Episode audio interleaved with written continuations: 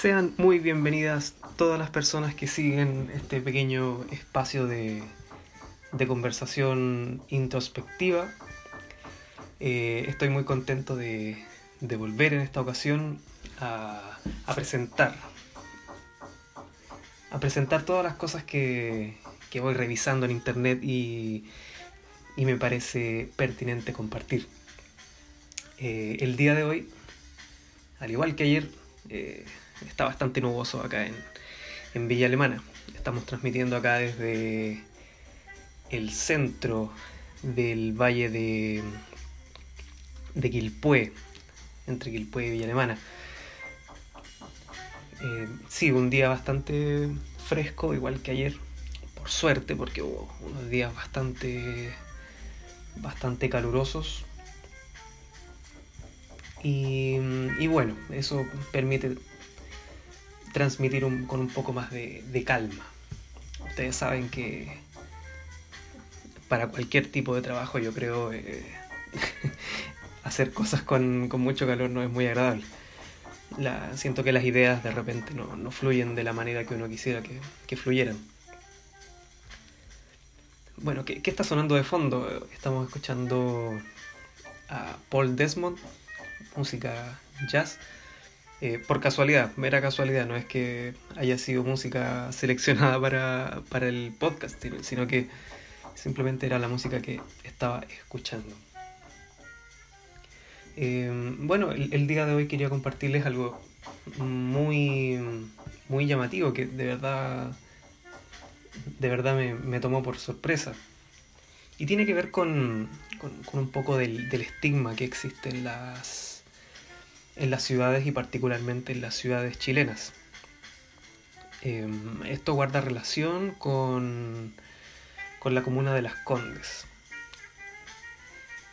En lo personal yo no conozco muy a fondo la, la comuna de Las Condes, ustedes saben, una comuna del sector oriente de Santiago, la capital de Chile, pero no, yo lo que conozco de Las Condes creo que es el límite, donde está la escuela militar. Una vez tuve que acompañar a mi, a mi madre a hacer uno, unos trámites por ahí cerca. No me pregunten por qué, porque, porque había que hacer un trámite de una región a otra. Eso es algo que no, no conviene revelar, porque no es necesario. Pero esto queda mucho más al oriente de, de lo al menos de lo que yo conozco, y esto queda, si ustedes conocen más o menos la línea del metro, la línea 1, en la, línea, en la estación terminal, o sea, la estación Los Dominicos, la última estación de la línea 1. Eh, en este lugar, que, bueno, hay, hay una, una, gran plaza que se llama la Plaza Los, los Dominicos. Muy extraño que acá en Chile digamos los dominicos, siendo que el nombre correcto es los dominicos, o sea, que deriva de la, de la orden religiosa de, los, de los dominicos, ¿cierto? Eh, bueno, a unas cuantas cuadras de ahí, eh, entre el contraste de, este, de esta gran calidad de vida y gran... Eh, a, un, una gran existencia de servicios de diferentes tipos, edificios, eh, una urbanización de calidad, digamos, una, grandes áreas verdes, etc.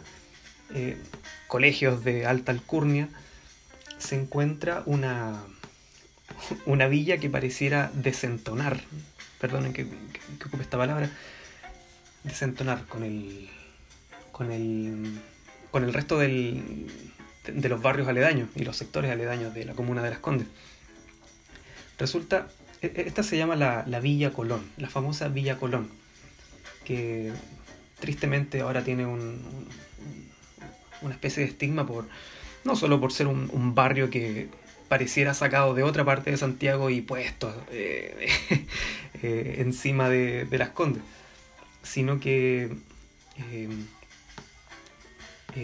claro, es un, un, barrio que tiene, tiene, tiene muchísimo más tiempo, o sea, este barrio de acá, se, el, barrio de la Villa Colón, se inauguró en el año 66, cuando el resto de, de los otros barrios todavía no, ni siquiera pensaban en existir. O sea, las personas que concibieron ahí el, los barrios aledaños, yo creo que en ese tiempo eran niños o algunos ni siquiera habían nacido. Fue un barrio que se que se, se erigió en el gobierno de Frei Montalva. ¿Ya? En un, en un lugar que era básicamente campo y actualmente, claro, tiene unos condominios, de esos condominios donde la gente no se habla y todos, todos tienen tres autos por casa. Al otro lado tiene el mall, mall Plaza Los Dominicos, el Parque Santa Rosa de Apoquindo y hacia el norte, bueno, más de estas casas donde los vecinos no se conversan. Bueno, tristemente el barrio eh, es conocido por ser un, un lugar en donde está proliferando el comercio y el consumo de, drogas, particularmente de las drogas más duras, hablo de la, de la pasta base.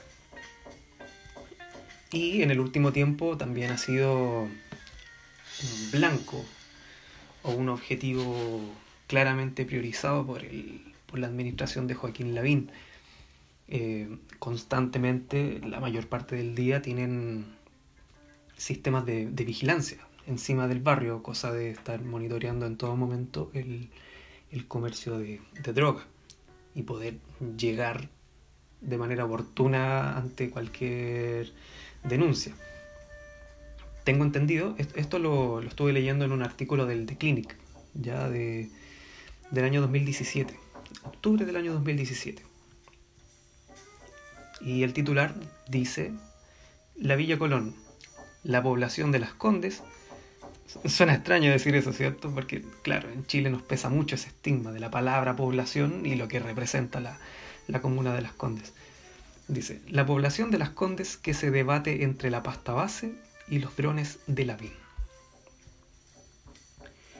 Y claro, los vecinos tienen ese, al menos los, vecinos que, que ya se conocen y viven hace décadas en, el barrio, dicen que por un lado agradecen que haya una intervención de, esta dinámica de, del tráfico de drogas que les ha quitado un poco la vida de barrio, pero por el otro lado también es molesto, molesto y estigmatizante tener eh, a los drones encima de sus cabezas, encima de sus casas, y también un globo que creo que tiene cámaras térmicas y la verdad es que no, no se han visto afectada también su, privacidad con, esto. Ese es el, problema, ese es el debate que, tienen actualmente. Eh, y efectivamente, si uno se pega una vuelta por, por este barrio, por, usando Google Street View, efectivamente uno recorre y se parece a cualquier barrio de cualquier otra ciudad de Chile. Un barrio hecho entre los años 60 y los años los primeros años 90. O sea, casas de un piso con un pequeño jardín eh, frontal eh, que en algún momento fueron rejitas con, rejas bajas, que ahora ya de a poquito han empezado a subir la reja. Eh, pero eso es un barrio como cualquier otro. Acá en, en Villa Alemana en Quilpue hay algunos en, en Belloto, o sea, en, el sector de Belloto, intermedio entre ambas comunas. Eh, donde más he visto este tipo de barrios, en Maipú también. Y bueno, en cualquier, toda ciudad de Chile tiene su, su barrio de ese tipo, no, no, es no es algo extraño para nosotros.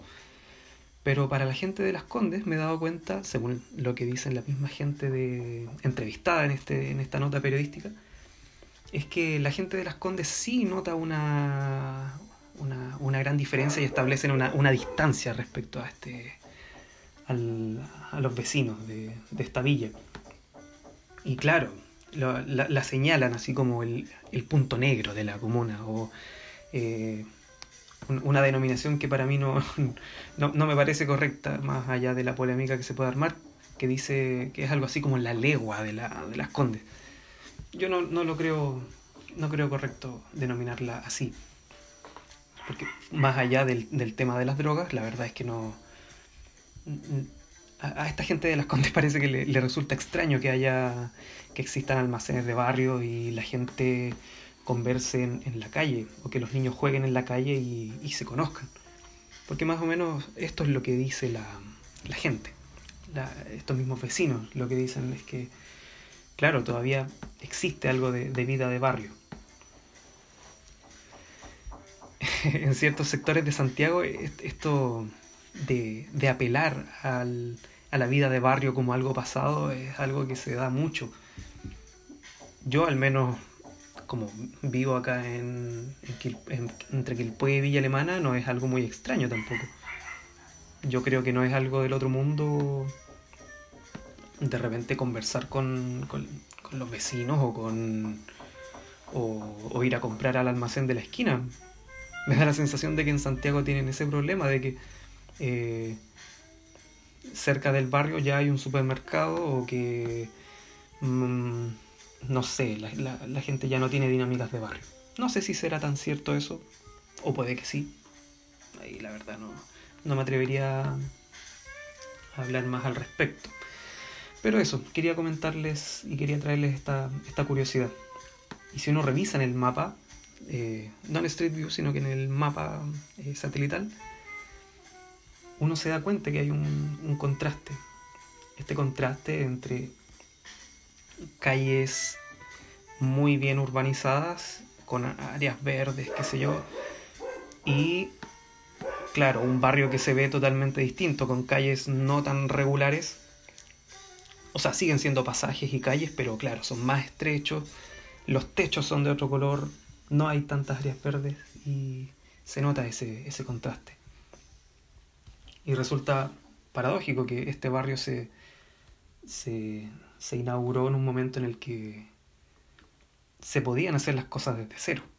Pero claro, eh, quizás nadie pensó el, valor que alguna vez iban a tener estos terrenos en, en la urbanización posterior. Bien, eso es lo que puedo decir al respecto con este tema. Así que los invito a, pegarle una revisada y a, Google Maps y revisar el, este barrio, la Villa Colón. Villa Colón Oriente. Ustedes buscan Avenida Cristóbal Colón, Las Condes, y se van a encontrar con este lugar curioso. Y les invito a darse una vuelta, aunque sea por Google Street View.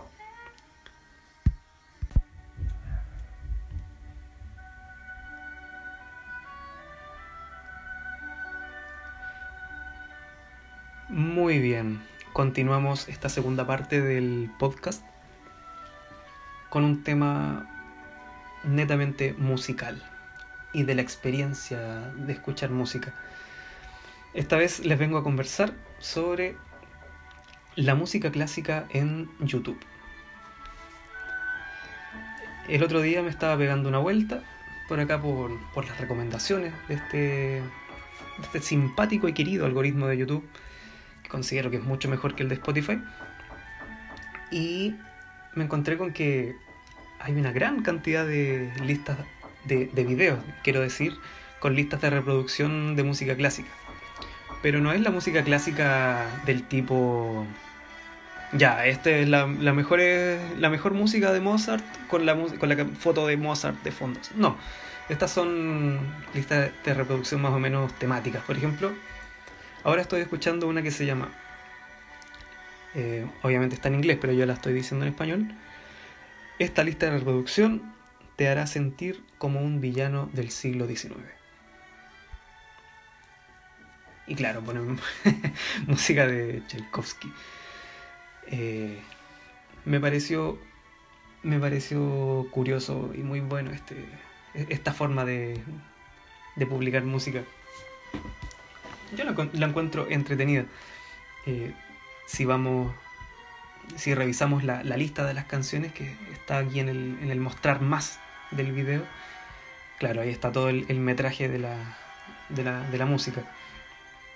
Siempre hay que agradecerle a la persona que en los comentarios pone ahí el, la lista de las canciones con su respectivo metraje, cosa que el autor del, del video no hizo, seguramente, generalmente es así. Generalmente está el, el paleteado o la paleteada que, que publica el metraje de las canciones y después el autor del video, pum, lo copia y lo pone en la descripción. Ahí al, al amigo le hicieron la pega. Eh, claro, tenemos música de Mozart también.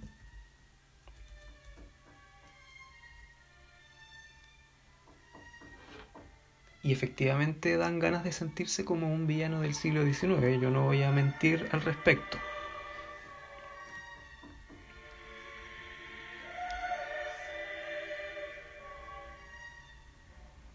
¿Qué más tenemos abajo? Claro, más música de Tchaikovsky, música de, de Beethoven.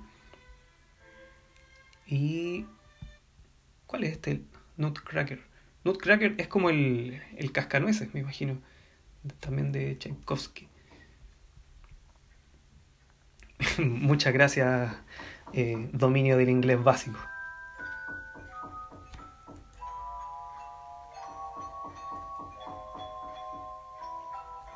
Y bueno, esta es mi invitación a, que revisen estas listas de reproducción de, en YouTube de música clásica.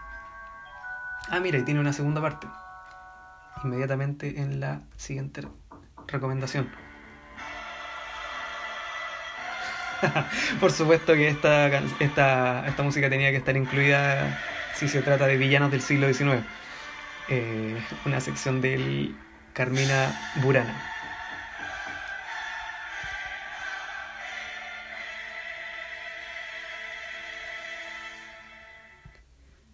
tocata y fuga. y le ponen ahí por el maestro Bach.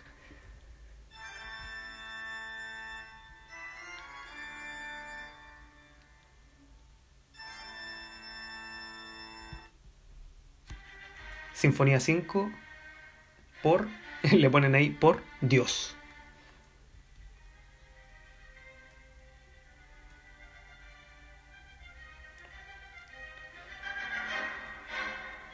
me he enterado de varias cosas respecto a la música clásica en este en estos últimos días. La verdad es que he estado escuchando harta música música clásica porque considero que es entretenida. No sé si será producto de la edad o algo, porque la verdad es que desde chico me, ha atraído un poco la, música clásica. Eh, me gusta la, atmósfera que, genera. Eh, pero me gusta escucharla solo me gusta escucharla solo porque siento que escuchándola solo tengo la paciencia para hacerlo. Escuchando música clásica con otra persona o con más personas, siento que me sentiría un poco impaciente. Eh, no sé por qué, no, no me preguntan por qué. Y bueno, me enteré de, varias cosas, entre, entre ellas eh, que hay una, obra de Tchaikovsky que se llama La, la Obertura 1812. Vamos a ver si la encuentro por acá. 1812, eh, Obertura Tchaikovsky. Aquí está. ¿Y qué tiene de especial?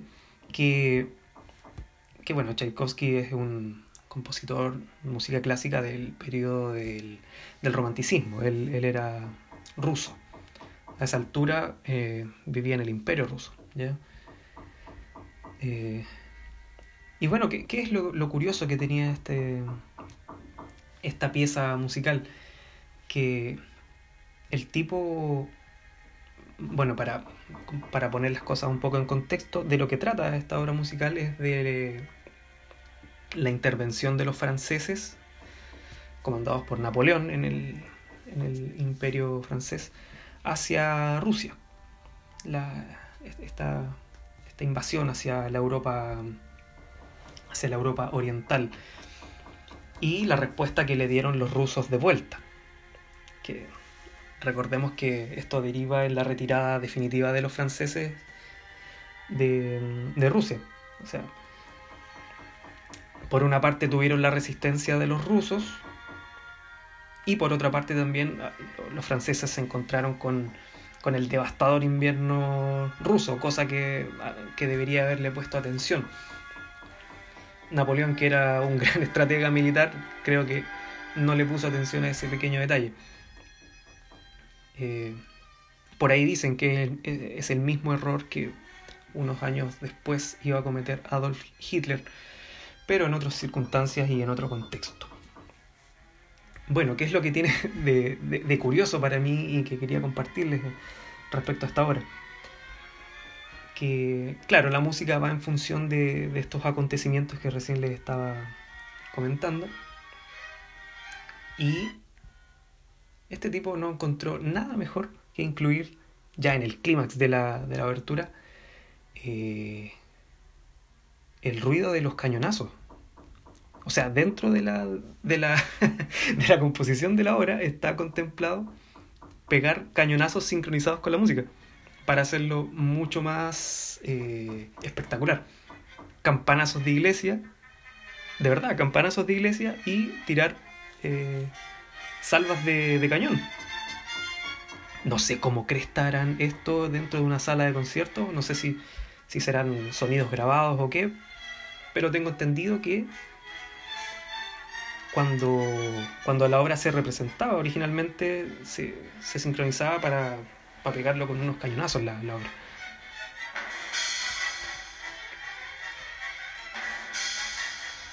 Bueno, por suerte, el momento en el que escuché esta obra por primera vez, hace unos cuantos días, por suerte no estaba con audífonos puestos, ¿ya? Porque, porque te toman por sorpresa. Eh, y yo, bueno, tengo audífonos de estos que son, que van metidos dentro del, del canal auditivo, entonces, cosa que no es recomendable. La, gente que sabe de, de salud auditiva recomienda el no uso de, esos dispositivos, sino que de estos audífonos grandes que son como que tienen almohadita, que cubren por completo toda la oreja, que tienen forma de una hamburguesa o de un alfajor. Cosas que hablo a esta hora antes de almorzar. Eh, y bueno, eso, eso, eso es lo que quería comentarles. No sé si si tendré por acá el, metraje exacto en el momento en el que tiran los, los cañones. Eh,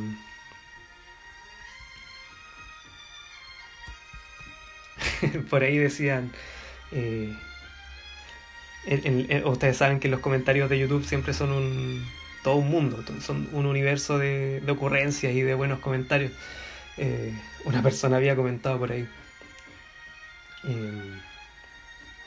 tú no puedes ocupar cañones como, como instrumentos musicales. y Tchaikovsky decía eh, que no, que no se puede. Y claro, yo, yo, creo que le, le, añade un poquito más de epicidad a la, a la obra. Esa palabra epicidad es muy de Luisito Comunica, perdón, me, disculpo. ¿ya? No, la verdad es que sí me gusta Luisito Comunica ya. ¿Para qué vamos a estar mintiendo? Ya. Claro, hacia el final de la, de, la obra y en todo momento le, le, mezclan este, el sonido de la, de la marsellesa que, que simboliza el, el, avance de los franceses contra la, la música del, del himno de Rusia. Van como entrelazados en todo momento y, para simbolizar que los franceses van perdiendo, la... Como... Ahí está.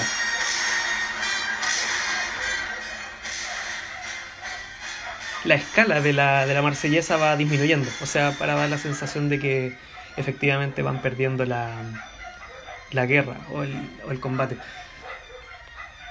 Bueno, queridos y queridas. Eso es lo que quería recomendar por el día de hoy. Muchísimas gracias por, por prestarle atención a este, a este pequeño espacio de introspección. Y bueno, espero que nos veamos en otra ocasión con más cosas curiosas y con más cosas que vale la pena compartir y desearles excelentes días para lo que se viene.